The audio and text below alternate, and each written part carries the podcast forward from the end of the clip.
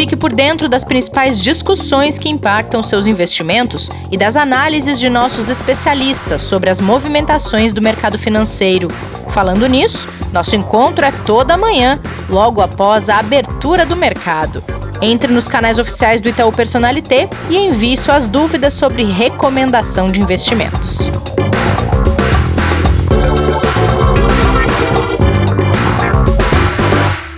Olá, bem-vindas e bem-vindos ao Investidor em Foco desta sexta-feira, dia 20 de novembro, dia da consciência negra. O que vocês têm feito, hein, para combater o racismo? Vamos dar algumas dicas de conteúdo sobre o assunto aqui do podcast mesmo. Fique até o final que a gente vai conversar um pouquinho sobre isso antes de cessar. E vamos falar também nesse episódio sobre a semana dos mercados e, claro, o nosso Café com Canelas. Kleber, tá por aí? Bom dia, Rê, tudo bem? Tudo bem, e com você? Tudo bom. Linda apresentação aí, abertura, porque realmente é um dia muito importante, né? A gente tem que lembrar sempre aí. É, e as aulas que a gente vem tendo aqui no podcast vem ajudando muito. Ah, falo por mim, né? Começo a falar muito por mim aqui, a entender melhor né, o porquê da importância de tudo isso é, e da necessidade que a gente tem, sim, de se engajar numa causa como essa, né, Rê? É verdade. Faço minhas as tuas palavras, Kleber. Já já a gente vai falar mais sobre isso. Antes, a gente precisa dar uma passada nos mercados. E, Kleber, quero saber de você como está se comportando nossa Bolsa de Valores depois das falas do ministro da Economia, Paulo Guedes, ontem. Teve dívida pública, possibilidade de venda de ativos, de venda de reservas, além de retomada de discussão tributária depois das eleições municipais, tudo isso de uma vez só. Os mercados estavam preparados, Kleber? Estavam, estavam preparados e foi, foi até que positivo. Na verdade, ontem a gente tinha uma agenda muito fraca aqui e os dois fatores que nortearam aí o mercado local foram exatamente é, a fala do ministro e também o mercado internacional que acabou melhorando ali na reta final do pregão. Hoje a gente tem uma sexta-feira, por enquanto, muito tranquila, com uma movimentação muito pequena nessa abertura, por enquanto. É, a gente pode falar que o mercado está estável, né, com uma queda muito leve no mercado futuro de 0,10 e a abertura no avista está subindo muito pouco ali, 0,03. E aí, falando do Guedes, né, primeiro essa questão da, da, da reforma administrativa, é, tributária, perdão, das questões tributárias, é super importante sim, que volte a ser discutido, e ele colocou isso de uma maneira bem enfática, que depois das eleições vão voltar a falar. É, e os pontos que chamaram muito atenção foram esses, principalmente de é, o que for necessário para reduzir dívida né, ele falou é, entre o que eles colocam ali como né, a agenda, né, cardápio de medidas para atingir esse objetivo, a possibilidade até de vender um pouco das reservas também ele citou. Né? E aí a gente pode lembrar um pouco do que é essas reservas para os nossos ouvintes, para as nossas ouvintes. Pois é, o que, que significa essa manobra que ele colocou de vender ativos, vender reservas? Isso é uma medida que se faz em situações extremas ou a gente não precisa se preocupar tanto assim? Não, a gente, isso é super importante. Na verdade, é, pensa na reserva de emergência que a gente fala que as pessoas têm que ter em, é, em casa. Em casa, pensa-se, na verdade, na sua economia doméstica, né? Não é em casa no colchão ou, ou na, no armário. Pode ter também, né? Desde que declare, né? Mas, é, na verdade, é a reserva que o país tem para futuras necessidades ou emergências ou compromissos que ele não espera, né? Imagina que o Brasil teve muitos problemas no passado, um passado não tão distante, onde ele teve que recorrer, por exemplo, a empréstimos junto ao Fundo Monetário Internacional, porque ele não tinha reservas. Uhum. Né? Então, a partir do momento que o país tem reservas, ele passa a conseguir não depender mais dessa, desses empréstimos internacionais. Uh, hoje, o Brasil tem aproximadamente aí 355 bilhões de dólares em reservas internacionais, o que é considerado bem confortável. Tá? Uh, o governo já vendeu uma pequena parcela do que a gente pode chamar desse colchão de proteção é, para algumas questões de choques externos, né, que vão impactando aqui o nosso mercado ou que vão impactando a nossa economia, é, e foi devagar recompondo parte do que havia sido vendido, né, conforme a, a crise também que foi provocada pela própria pandemia. Tá? A gente tem que, que lembrar que, como qualquer reserva de emergência, é assim: você tem uma reserva, você usa ela, depois você repõe. Porque você entende que se você precisa, por exemplo, uma pessoa física de 10 mil reais de reserva de emergência, você gastou 3, você vai aos poucos repor aqueles 3 mil para voltar a ter os 10, para sempre ter a reserva necessária. Só para ter uma ideia do nosso tamanho versus o tamanho da China, quando a gente fala, a China hoje tem aproximadamente mais de 3,2 trilhões de dólares de reservas internacionais, tá? Ou seja, quase 10 vezes o que tem o Brasil.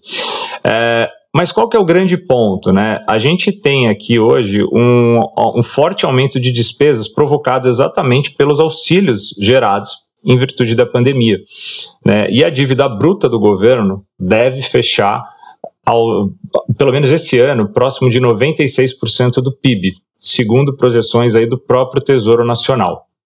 Vamos passar um pouco de ideia de alguns outros países próximos, aqui nossos vizinhos, né, para pro, os ouvintes. A gente tem aí, por exemplo, a Argentina, também próximo de 90%, né, a Colômbia, subindo aí para próximo de 55%. O México, que é um considerado um, um, par econômico mais próximo aí do Brasil, é, não chega aos 40%, e o Chile também não está próximo de 40%, podendo agora esticar um pouco mais por causa da pandemia, chegar aí aos seus 50%. Ou seja, para o nível de risco para um país como o Brasil, chegar a 100% de dívida PIB é muito alto. Esse é o nível dos Estados Unidos, é o, é o nível da zona do euro, tá? Uh, o do Japão é muito maior do que esse, mas são países que têm capacidade, né, de, tanto de, é, obviamente, de reserva quanto de captação de recursos e de geração, produção muito maior do que do Brasil. Então a gente teria muito mais dificuldade. Por isso que a fala do do perdão, a fala do ministro é super importante, porque mexer no volume de reservas é mexer realmente em uma fatia importante daquilo que é a parte mais sensível do que a gente pode precisar lá na frente. Só que ele destaca um ponto importante para o investidor também ficar um pouco mais tranquilo, né? Que ele diz o seguinte, é, segundo ele, né, que um volume alto de reservas ele era muito necessário quando o real estava sobrevalorizado, né, em relação ao dólar. E a taxa de juros estava bem mais elevada. Com o momento que a gente vive agora, com essa mudança que a gente teve de quadro, né, com um câmbio mais depreciado e uma taxa de juros bem menor, é a gente vê uma possibilidade já bem melhor para que ele possa usar essa reserva de maneira mais tranquila. Então, foi realmente uma fala interessante. Ele fala também das privatizações, ele assume né, reconhece que o governo não saiu bem na promessa de privatizações, mas deixou claro que vai seguir insistindo nessa frente, vai fazer o que for necessário para reduzir a dívida e garantiu que vai fazer todo o trabalho que for, pelo menos dentro da equipe econômica que eles puderem fazer, para não ferir o teto de gastos e cumprir a meta fiscal. Então foi super bem recebido é, e vamos ver agora como que realmente vai ser na prática tudo isso, né? Verdade, muito bom. Obrigada pela explicação, Kleber. E vou ter que te pedir uma outra explicação agora, porque tem um quiprocó, e eu adoro essa expressão, entre o Fed e o Tesouro Americano. O que está acontecendo lá que eles não estão concordando com algumas coisas? Se você não me pedir para traduzir quiprocó para o inglês. Não, não vou pedir. Fica... Eh, já ajuda, tá bom. É, vamos lá. Que basicamente é o seguinte, né? O, o, secretário de Tesouro dos Estados Unidos, ainda o secretário de Tesouro do atual governo, né, o Steven Mnuchin, ele recusou estender vários programas de empréstimos emergenciais que já tinham sido estabelecidos em conjunto com o Banco Central norte-americano e que eles vão agora terminar o contrato, né? Eles expiram dia 31 de dezembro, tá? Esses programas de créditos corporativos, né, empréstimos municipais, né, eles têm o nome de Main Street do Fed, né? Eles não serão renovados e o secretário fez isso na quinta-feira, tá? Em, mandando uma carta para a autoridade monetária, né, o presidente Jerome Powell, né? E o secretário disse que os instrumentos claramente já alcançaram seu objetivo, ou seja, não tem mais necessidade de continuar é, com os empréstimos. O valor é algo próximo a 500 bi de dólares, tá? E na terça-feira o próprio Powell indicou que não achava apropriado, né, permitir que os programas expirassem, né? Ele até abre aspas colocou, né? O Fed estará fortemente comprometido em usar todas as ferramentas para apoiar a economia pelo tempo que for necessário até que o trabalho seja concluído, ou ele colocou que seja bem feito, né? Então, assim, o Fed esperava que fosse mantido isso, mas veio do governo uma mensagem de que não vai ser. Então, vamos ver como que vai ser, né? Porque a gente tem um governo é, que se declara agora, perdão, né? A gente tem um candidato que se declara por enquanto como vencedor das eleições, apesar de ainda não ser oficialmente eleito, né? A oposição, que é o atual governo, é, a esse que se coloca como eleito ainda tentando reverter a situação, e esse quiprocó é uma excelente palavra para se colocar, porque é, e, e, e, por enquanto não. Ali. É, por enquanto não. ela, é de, ela é demais. Porque não, não impactou tanto o mercado, mas pode ser um grande problema, porque ela pode atrapalhar é, por exemplo, ontem a gente teve uma mensagem positiva né, do líder democrata do Senado, lembrando que o Senado tem maioria republicana. E o líder democrata, né, o Sr. Chuck Schumer, ele disse que as negociações voltariam a ser retomadas nos próximos dias para o pacote de estímulos. Né? Isso ajudou os mercados que estavam negativos ontem a virarem para o positivo. Né? É, então, essa mensagem que veio do atual governo em não fazer a renovação faz desses empréstimos, né, faz com que dê uma mensagem de que a gente possa ter realmente mais atritos aí entre esse final de ano, começo do ano que vem, lembrando que se tudo correr como deveria correr, a posse é no dia 20 de janeiro, então a gente vai ter um, bom, 2020 já é um ano tranquilo, né? Com quase a gente não teve problemas. E o final dele para o começo, pensando em política norte-americana, a gente vai ter bastante coisa para falar aqui, viu? Vamos ter que recorrer ao Brett de novo logo mais. Oh, com certeza. Tanto o Brett que nos ajuda a entender todo toda essa confusão que acontece por lá também, não basta confusão por aqui. E quero saber se tem tendência para o fechamento da semana, Kleber, antes da gente tomar nosso café com canela. É, eu acho que a, a mensagem de tudo isso para o investidor, principalmente que está ouvindo e falando assim, tá, e aí, que confusão, o que, que eu faço? Né? Tá, legal. Onde eu me enfio nesse que procura, né? É, continue fazendo o que a gente sempre fala em relação à diversificação da carteira, mantendo acompanhamento. É, Para o fechamento da semana, a gente deve continuar com uma semana positiva. A gente tem um fluxo muito interessante para o Brasil. Esse mês de novembro, a gente já recebeu é, de recursos estrangeiros para a Bolsa Brasileira 25 bilhões de reais. Fazia muito tempo que a gente não tinha um saldo positivo tão relevante. É, o retorno do Ibovespa até o momento é de 13,5%, sem considerar o pregão de hoje por enquanto, tá? É, que é um número muito forte e ele é muito forte exatamente por essa entrada de recursos lá de fora. É, o câmbio vem caindo quase 8% também por causa desse movimento. Então, isso dá sinais de que a gente tem também uma busca, uh, e, e, a renda fixa também tem recebido recursos lá de fora, uh, de, do investidor começar a olhar de volta para os mercados emergentes. Então, o que a gente falava, assim, lembrando de retomada de atividade, né? Retomada de atividade global, a gente via lá primeiro China, depois Europa, depois Estados Unidos, por fim ali os mercados emergentes, principalmente América Latina, Brasil, né? Então, o investidor acreditando na liberação das vacinas, a gente tem visto boas notícias em relação a isso nos últimos dias, né? Tanto da Pfizer BioNTech quanto da Moderna, até a Coronavac também veio dizendo que vai triplicar a sua produção. É, nessa crença de que isso vai ser liberado logo que a gente vai ter uma recuperação, por mais que a segunda onda de Covid nos Estados Unidos ainda está terrível, né? Tá, tá, muito alto, tá um número muito ruim. É, os investidores já passaram a começar a se posicionar nos mercados emergentes, acreditando que eles estão mais baratos e que a onda de recuperação, quando vier, vai ser mais forte. Então o Brasil tem se beneficiado disso. O que, que o investidor faz? Primeiro se protege, fica dentro do seu perfil, mas aproveita para se posicionar nas oportunidades que aparecerem, principalmente aquelas que o Pedro Canelas traz para a gente aqui no Café toda sexta-feira, né? Muito bem, exatamente isso que eu ia mencionar. Aproveita as dicas do Pedro Canelas. Qualquer dia ele vai ter a carteira Canelas aqui, de tanta dica de investimentos que traz, hein, Pedrinho? Tudo bem? Olá, tudo bem? Bom dia. Bom dia, Pedrão. Bom dia. A última dica da semana passada deu certo. A gente deu a dica de, de renda variável a 102 a bolsa, ganhamos 4 mil pontinhos aí. Eu claro só. que essa a bolsa oscila bastante e, e, é só um primeiro movimento, mas a gente pegou um vento favorável de da sexta passada para agora, Rê. Muito bom. Você está dando sorte, Pedro. Isso aí, tomara. E a dica de hoje, qual é? Uma dica bem diferente hum. e que vai bem em linha com o que o Kleber comentou. Ele, tem, ele falou um pouquinho ali do, dos planos do Paulo Guedes, né?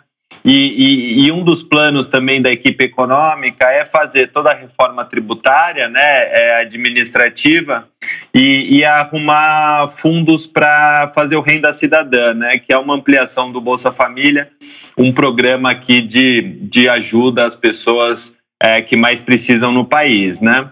E, e isso pode gerar, como gerou essa primeira onda de auxílios, a gente tem um país tão pobre, né, que, que o auxílio de 600 reais que o governo deu por causa da pandemia gerou mais dinheiro na economia do que se não tivesse a pandemia. É, pelo incrível que pareça, muitas famílias, os 600 reais é uma renda maior do que a renda que ela consegue é, é, em períodos normais sem o, ajuda, né? E isso já gerou uma inflação no país. A gente já tem os números de inflação subindo um pouquinho, é ainda super super acomodados, mas quando a gente, os economistas gostam de dizer que na margem é, já tem algum movimento. E inclusive a gente tem discutido é, eventuais subidas de juros ano que vem coisa que num, num, alguns meses atrás a gente não estava cogitando, né? E, é, enfim, mas é, digo tudo isso porque o Brasil é uma economia com a capacidade produtiva dela tão limitada que qualquer é, é, extra de recurso na economia, qualquer extra de, é, de demanda por produto gera uma inflação, né? E com a, com a pandemia muitas fábricas fecharam, mais lojas fecharam, restaurantes fecharam, então a gente tem ainda uma capacidade produtiva ainda mais reduzida por causa da questão da pandemia. Então é, é, de bom tom, é de bom é, é, é de boa estratégia a gente ter sempre carteiras. Elas fazem parte da, da composição ali da recomendação que o Kleber divulga todos os meses. Eu acho que ela é uma parcela para uma economia como a brasileira fundamental que todo investidor tenha. Ela se comporta muito bem ali, ela é uma proteção é muito importante para ativo de risco, né? Porque se as coisas começam a dar errado, a inflação começa a, a, a, andar mais forte e o investidor consegue capturar pelo menos esse pedaço, né? Então eu trago um produto que não é comum, Rê. Você já ouviu falar em ETF? Já ouvi falar. É, a gente já falou aqui, são aqueles. Também. É, foram aqueles fundos que se negociam em bolsa, em vez de ser negociado é, nas prateleiras, né, no bankline dos, dos, dos, bancos, etc. É um produto que é negociado é, na bolsa. Então você precisa comprar a cota desse fundo, assim como você compra uma ação, vai lá no seu home broker da, da, da sua corretora e você consegue é, é comprar. O nome não é muito é, é, simples, mas é, o produto eu vou explicar um pouquinho mais adiante. O, o, produto é super bacana. É o fundo de índice IMA, B5P2. Ele nada mais é do que um fundo que segue o índice IMA B5P2, que é, é, é o fundo que compra é, títulos públicos indexados à inflação. Então, você está comprando aqui a, a, a, a boa antiga NTNB, para quem é mais antigo de mercado. Você está comprando aqueles títulos que são IPCA mais algum retorno. Então, você vai ganhar o que o IPCA é, é, é, der, né, naquele período que você está investido, IPCA é o índice de inflação, mais um retorno é, pré-fixado sobre esses títulos. Só que esse fundo ele vai girando essa carteira e ele vai renovando esse, esse, esse lote de títulos que você comprou. Então você não precisa ficar, pô, comprei NTNB 2022. Chegou em 2022, eu preciso comprar uma nova NTNB 2024. Em vez de você ir, ir tendo que recomprar quando esses títulos vencem, esse produto já vai fazendo isso. Então ele vai deslocando a carteira dele no tempo. Na média, você tem sempre um título de com vencimento para dois anos e, e 2,2, 2,3 anos aqui de duração, que a gente chama, né? Porque ele vai renovando essa carteira que está vencendo. Você não paga imposto nessa renovação, então essa é uma primeira coisa bacana. Você pode ficar um período mais curto nesse, nesse produto, a, a tributação é sempre 15%. Se ele compra na renda fixa fora do fundo, ele só paga 15% se ele ficar pelo menos dois anos investido. Aqui não, se ele ficar é, um período mais curto, ele não paga. Não tem come cotas nesse, nesse, nesse produto. Então é bastante interessante. É para se proteger aqui da inflação. Um título não tão longo, a gente vê alguns títulos de, de inflação, de indexados ao IPCA com cinco anos, sete anos, nove anos, isso acaba tendo uma dinâmica é, é agressiva de mudança de patamar de juros. É, então, para quem quer capturar realmente o IPCA, uma coisa um pouco mais, mais pura é, e ficar menos, menos, menos é, é, sofrendo com as, com as mudanças de taxa de juros em si, é um produto muito bacana é, é, que a gente distribui. Tem uma, uma segunda coisa bacana, é o custo. Ele tem uma taxa de administração de só 0,2%, uma taxa mínima de aplicação de R$ reais. É, Para quem investir pela Itaú Corretora, é zero a, a corretagem. A gente não cobra corretagem é, nos ETFs da família Itnal a família Itinal são os ETFs do próprio Itaú. Então, o custo final para o cliente é 0,2%, que é uma taxa super é, é, interessante aqui para os investidores fazerem esse, esse investimento. O produto também não tem IOF, então, para quem investir ali com o período de menos de 30 dias, também não tem IOF. E, e, e, é um produto aqui que, tanto do ponto de vista de tributação, quanto do ponto de vista de facilidade de negociação e, e, de indexação à, à, inflação super bacanas aqui. Eu acho que é, uma, é um produto para os próximos meses aí interessante para o investidor ter junto é, na sua parcela ali de inflação, no seu portfólio, é bem bacana, viu, Rem? Que legal, que bela dica. E meninos, uma, aproveitando que vocês estão falando sobre esse ETF, é, vale para todos os perfis ou a gente tem restrição na recomendação de ETF? Então, não, é... vai lá, vai lá, vai lá, Kleber. Não, pode falar. Não, até ia comentar primeiro que é, acho que a recomendação do, do Pedrão ela vem num, num, num momento super importante, porque a gente tem, na verdade, duas coisas aqui. Né? Primeiro, o investidor que é, já está posicionado e, e, fala: bom, mas eu já, já tenho inflação suficiente na carteira, devo entrar ou não? Se você já tem inflação suficiente na carteira, não se preocupa, você já está é, devidamente enquadrado, não tem porquê. É, fazer mais né, alocações dentro de uma classe que já está ok. Se você ainda tem espaço na carteira, se você ainda pode fazer alocações, é, é uma alternativa, como o Pedro bem explicou, muito interessante. Eu acho que por dois motivos principais, né? Na verdade, colocaria três aí. O primeiro, pela, pelo que ele falou da duração que no mercado é muito conhecido ali como duration, né, que é o prazo médio ali de duração dos títulos, que ele é muito curto, ele é curtinho. Então, o que, que acontece? Se tiver estresse, se tiver problema no mercado, ele varia muito pouco, tá? É, segundo, pela facilidade do investidor poder fazer a negociação e ter liquidez é, em qualquer tempo. Tá? Ele pode fazer a saída em qualquer tempo. E acho que a terceira, que é a melhor de todas ali, né, Pedrão, que é a questão do imposto, né? É, essa do imposto é, é muito legal. O investidor de, de renda fixa, ele teria que ficar, né, Pedro, dois anos em qualquer ativo de renda fixa, qualquer produto, qualquer fundo, para poder chegar em 15% de imposto. No ETF ele já sai de largada já com esse benefício né? Ele paga 15% em qualquer tempo que ele ficar investido. E sim, serve para qualquer perfil, só muda o percentual. Né, que, vai, que vai aumentando. Então, por exemplo, o, o percentual de inflação para o conservador é 5, né, enquanto o percentual de inflação é, para o agressivo, por exemplo, é de 17.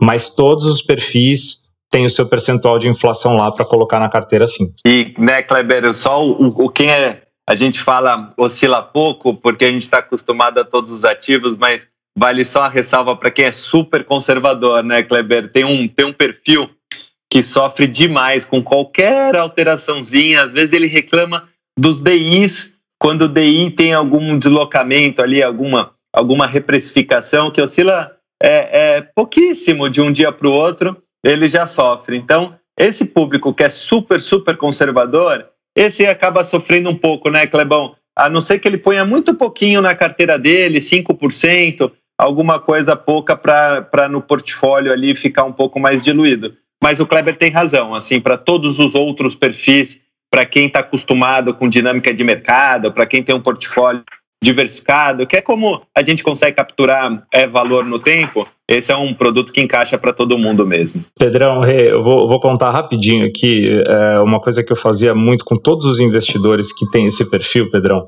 que quando chegavam em um determinado momento falava assim, poxa, mas eu queria ter um retorno melhor. Mas ele não aceitava, ela, né, não importa, né, é, não aceitava nenhum tipo de variação negativa, não é perda, é variação negativa, tipo, não aceito, mas queria ganhar mais, né, fala, tá bom, então tudo bem, vamos fazer o seguinte, a gente vai fazer assim, a gente vai pegar seu patrimônio, vai colocar então 1%, 1% ou meio por cento, né, no ativo X. Vamos pegar esse exemplo de inflação, né? Porque tem uma variação e pode variar negativamente, né? Dependendo do movimento de risco de mercado. É, e fazia a conta para ele de se rendesse 10%, 10% positivo, né? Em, por exemplo, seis meses, para fazer uma conta bem é, interessante do ponto de vista de retorno, né? Isso anos atrás, tá? É, e fazia uma conta se desse um retorno negativo de 2% em um ano. Ou seja, 10% em seis meses, 2% em um ano. Tá? E falaria, aonde. Ou seja, no final de, do período, você estaria super bem, né? Mas é, aonde que está o, seu incômodo? Ou você conseguiria lidar com esse? Você prefere correr o risco para ganhar um pouco desses 10 e aí fazer a conta do nominal?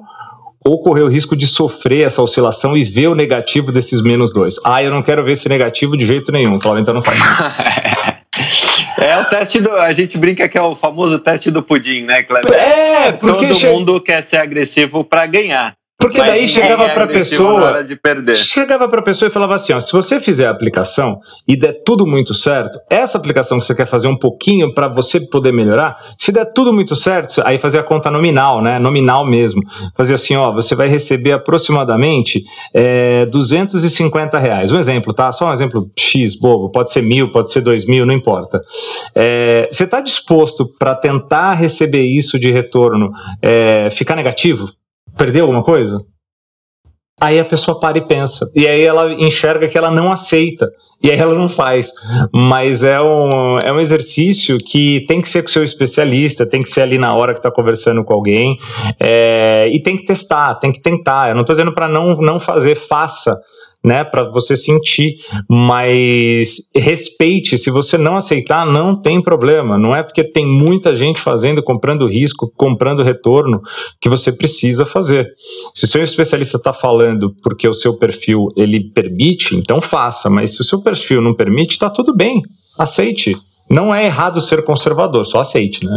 que o retorno vai ser menor, é só esse o problema. Né? É muito o que a gente falou com o Martim outro dia, né, Kleber? Que o errado, talvez num momento como esse, é manter estratégias somente muito conservadoras, mas continuar sendo uma pessoa conservadora que usa estratégias inteligentes dentro do seu perfil para potencializar um pouco os seus ganhos, aí é que está a diferença, né? Exatamente, exatamente. E, e, a economia, como o mercado, eles são cíclicos. É, a gente vai ter períodos de juros maiores, vai ter períodos de retornos maiores na renda fixa de novo. Quando, de fato, difícil, né, para a gente conseguir dizer, mas assim, respeitar aquilo que, as, que o investidor consegue aceitar é o mais importante, é o primeiro passo. E a gente, mas a gente pode mudar? Pode, lógico que pode mudar. Todo mundo pode começar a aceitar riscos diferentes por necessidade ou mesmo por objetivo né? Mas devagar e sempre, que eu acho que é, que é super importante. Verdade, muito bom, meninos, muito bom. E este fim de semana, o que nos espera em Pedrinho? Coisa muito boa. Você sabe que hum. dia foi ontem? Sei que dia foi ontem. Dia do empreendedorismo feminino. Exatamente, o Dia Mundial do Empreendedorismo Feminino. É... Eu ia passar a maior vergonha, eu ia falar Dia da Bandeira. não tá errado também. Não, sim, é, mas, mas, não ia ajudar na, no bate-papo. Não, mal, ia, não, tá, ia, não ia, Ia dar aquela, meu Deus, é. agora o que, que eu. Muito bem. E para homenagear as mulheres, mulheres que têm, para quem não sabe, na pandemia sofrido ainda mais, né? Os, os indicadores é, do desemprego feminino aumentou maior mais do que o masculino por algumas razões, né? É, é, uma delas, a história de cuidar dos filhos, tem dificultado a volta da mulher ao mercado de trabalho, né? Porque com creches fechadas, com escolas fechadas. Então, é, a alternativa do empreendedorismo para as mulheres tem sido é, é, um caminho importante aqui durante a pandemia. E aí, a, a dica, neste contexto que eu, que eu trago, é um Roda Viva, é uma entrevista maravilhosa da Luísa Trajano, que é a, a, a fundadora, né? É, é, foi presidente da Magazine Luiza, da Magalu, por muito, muito tempo. E ela deu uma entrevista no Roda Viva no dia 20 é, é, de outubro, se não me falha a memória, é, no dia 5 de outubro, desculpe é, maravilhosa. Eu acho que ela passa por vários aspectos. Eu acho que para quem é empreendedor no Brasil, para quem tem empresa no Brasil, para quem quer ser líder no Brasil, acho que é uma entrevista que ela passa por vários aspectos. O cuidado que ela tem, uma das partes que eu gosto muito é o cuidado com a área de pessoas, sempre ficou com ela. É, eu sou prova viva, eu trabalhava na corretora quando a Magazine Luiza é, é, fez o IPO e ela tinha incentivado muitos funcionários a, a comprarem ação para eles se sentirem donos né, daquela empresa. E logo depois do IPO, a, a, o mercado de ações passou por uma fase muito difícil e as ações caíram. Né? Ela fez um, tinha um programa de TV e ela falava todos os dias com os funcionários dela. Hoje esses funcionários devem estar felizes da vida se tiverem a ação da empresa até hoje, né? Porque a empresa cresceu muito mas ela sempre demonstrou um cuidado com os funcionários muito grande. E é uma pessoa super sensível, que conhece de Brasil muito, uma pessoa que navegou nas lojas físicas e digital. Então, para quem para quem quer trabalhar no e-commerce, no mundo físico ainda, eu acho que a Magazine Luiza sabe operar esses dois mundos com uma, com uma tristeza é, é, é enorme. Assim, ela ela opera o digital de forma magnífica e foi super bem agora na pandemia, mas ela nunca saiu do mundo físico e ela extrai valor das lojas físicas de forma muito sábia também. Então, eu acho que é uma aula, uma aula de como empreender no Brasil, uma aula de como ser líder no Brasil. É uma entrevista maravilhosa. Eu sou fã dela é, é, é há muito tempo. Eu, eu a conheci há uns 10 anos atrás, que eu era trainee da corretora não era ninguém, ela provavelmente não faz a menor ideia de quem eu seja, é, mas a gente fez um trabalho com ela que era de inovação e acabou, a gente acabou nem levando a ideia adiante, mas ela apoiou, ela já tinha esse, esse viés de inovação desde aquela época e ela participava das reuniões e era de uma gentileza é, única. Então aquilo me marcou de início de carreira e eu, e eu a tenho como. Eu sou um fã dela desde então e, e os resultados da Magazine Luiza deixam muito felizes. Que legal. Eu sou muito fã também. Eu nunca tive a oportunidade de falar com ela pessoalmente, nem quando eu era repórter e fazia entrevistas do, dos mais variados assuntos. Espero um dia ter, Pedro, nem que seja aqui. Imagina que bacana se ela viesse aqui no podcast com a gente. E esse programa de trainee para negros que ela falou no Roda Viva, inclusive o Roda Viva é um programa do qual eu, como jornalista, me orgulho muito de existir, porque ele traz uma contribuição para a nossa sociedade Verdade. gigante. E nesse. E foi muito legal, aproveitando também que hoje é dia da consciência negra, né, gente? E esse, essa dica do Pedro, ela acho que alia as duas coisas a questão do empreendedorismo feminino que está muito presente na conversa da Luísa Trajano com os jornalistas do Roda Viva e também a questão da consciência negra porque ela criou um programa de trainee só para negros que foi até criticado e o argumento que ela trouxe foi sensacional. Foi dizendo que uh, eu posso tentar provocar diversidade na minha empresa contratando uma série de estagiários negros mas quem me garante que por causa de toda a desigualdade que existe estrutural entre brancos e negros, aí falando economicamente também, quem me garante que eles vão ascender na minha empresa pelos processos todos que eles vão ter que passar, sem bater nessa desigualdade e não chegar a um cargo executivo? E qual foi, qual é a maior chance que uma pessoa tem de chegar num cargo executivo dentro de uma grande empresa, se não pelo programa de trainee, então, a lógica dela foi essa: eu vou garantir que eu tenha no futuro executivos negros, entrando todos eles dentro de um programa de treino.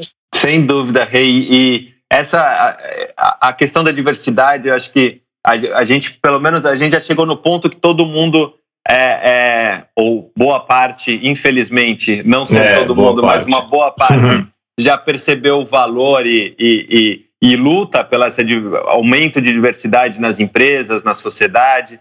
É, mas o como fazer ainda é, é algo que todo mundo está tateando, né? É algo é. novo, algo que as empresas estão estão aprendendo ainda a fazer. Então, é uma atitude dela super corajosa. A gente tem diversos dados que mostram, não só do negro, é, mas de qualquer pessoa que não se sente representada, a dificuldade que é em qualquer processo, né? A gente é. tem dados de, por exemplo, mulheres que vão fazer entrevistas e participam de uma banca com só homens, a mulher se sente desconfortável e acaba tendo um, um, uma performance pior do que ela poderia se tivesse um dos membros do board ali do, do comitê é, mulher, para ela ter alguma empatia e alguma, é, alguma troca ali com mulheres. Né? Oi, Rê, desculpa. Ela ter uma identificação. Sim, exato. Né? Exato. Então a gente tinha antigamente muito se falava em meritocracia nas empresas, né? Como a receita única de, de, de crescimento. Então, quem é melhor sobressai, ponto final. E essa é uma questão muito complexa, né? Porque é, a corrida às vezes não é igual para as duas pessoas. Então, como você avalia é, o mérito, né? É, é. o mérito puro para alguém que teve um background mais forte, para alguém que vem de uma família mais estruturada, para quem teve mais educação, para quem teve mais oportunidade, para quem. É, não sei se a corrida é a mesma, não sei como avaliar de forma distinta. Então, acho que é, é algo que as empresas estão aprendendo. Ela teve uma atitude muito corajosa. Acho que é, é, o que eu aprendi sobre esse assunto é que você não deve nunca criticar uma, uma atitude de alguém que está tentando transformar. Eu é. acho que você tem que sempre apoiar e, e, toda tentativa e toda iniciativa é super positiva. Eu acho que é, é um pouco o que eu tenho aprendido nos últimos meses. Como o Kleber falou no início, estamos Exato. todos aprendendo muito ainda nesse assunto. É, mas eu acho que é um, pelo menos essas iniciativas e essas tentativas são super positivas para a gente tirar, no mínimo, é, é aprendizado e, e, evoluir a cada dia, né? Não, sem dúvida. Eu, eu, eu não me sinto ainda capacitado para falar sobre o assunto com propriedade, mas se tivesse que, como é, alguém que pelo menos é um, um entusiasta no sentido de querer poder fazer algo por, é, ao olhar tudo isso, né, eu vejo as pessoas que criticam uma atitude, uma decisão como essa, que ela teve, é curiosa no mínimo, porque é, na verdade algumas pessoas falam assim, poxa, mas isso é errado, né? Porque cria-se mais diferenças. Mas vamos lá, existe uma, existe sim uma dívida histórica enorme de algo que foi criado por muitos anos de maneira extremamente desequilibrada.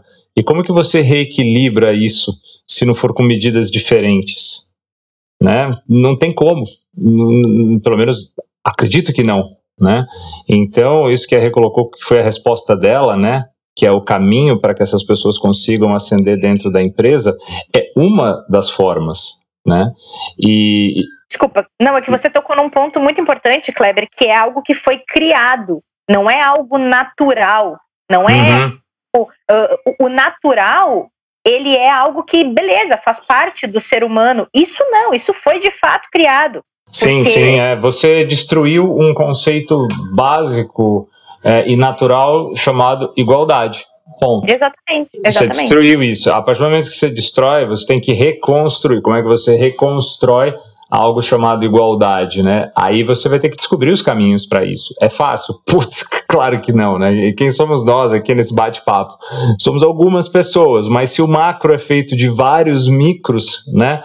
A gente vai conseguindo nos nossos pequenos núcleos tentando fazer, tentando, tentando ajudar. E como nos nossos episódios aqui a gente aprendeu com a Roberta, né?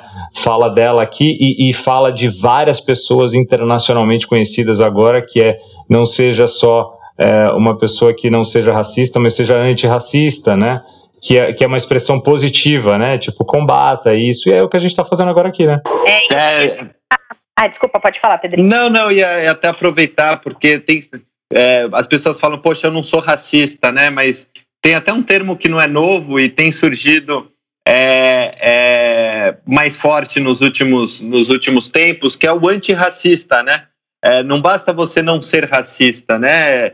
quando você vê uma situação de racismo, quando você é, presencia uma, uma, uma, uma, questão dessa, é você impor é, é, é, e colocar os pontos e não deixar que isso aconteça. Né? Uma coisa é, é você não incentivar e não participar é, de questões que prejudicam as pessoas negras ou, ou qualquer tipo de preconceito, mas é a pessoa que se coloca né, e não deixa é, é, presenciar uma situação dessa. Eu acho que esse movimento do, do antirracista mesmo, de alguém que coloca e não deixa passar certas situações, eu acho que é importante para a gente, é o famoso puxão de orelha, né, para marcar uhum. território e, e, não deixar essa questão a, acontecer e passar na nossa frente e, e a gente fingir que nada está acontecendo ou, ou não ter uma certa empatia, né? É verdade.